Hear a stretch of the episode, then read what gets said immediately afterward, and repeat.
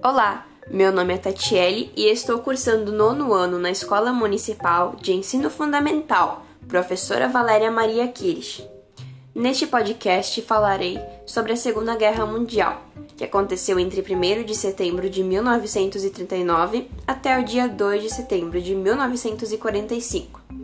Em primeiro lugar, a Segunda Guerra Mundial foi decorrente de um conjunto de fatores, de uma profunda crise econômica e grandes tensões políticas e sociais em várias partes da Terra.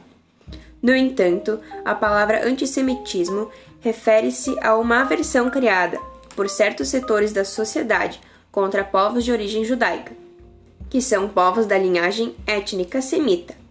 Mas, após a Segunda Guerra Mundial, e durante a ditadura militar no Brasil, a educação física passou a ser direcionada para o rendimento esportivo e performance do atleta. Finalmente, a arte degenerada foi o termo oficialmente divulgado para a arte moderna, difamada com justificativas de teoria racial durante o governo nazista na Alemanha.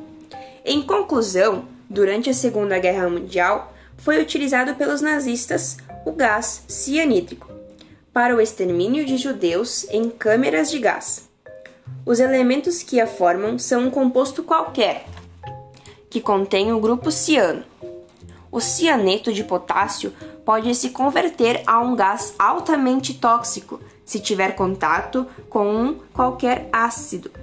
Esse gás é denominado de gás cianídrico. Um abraço e um beijo!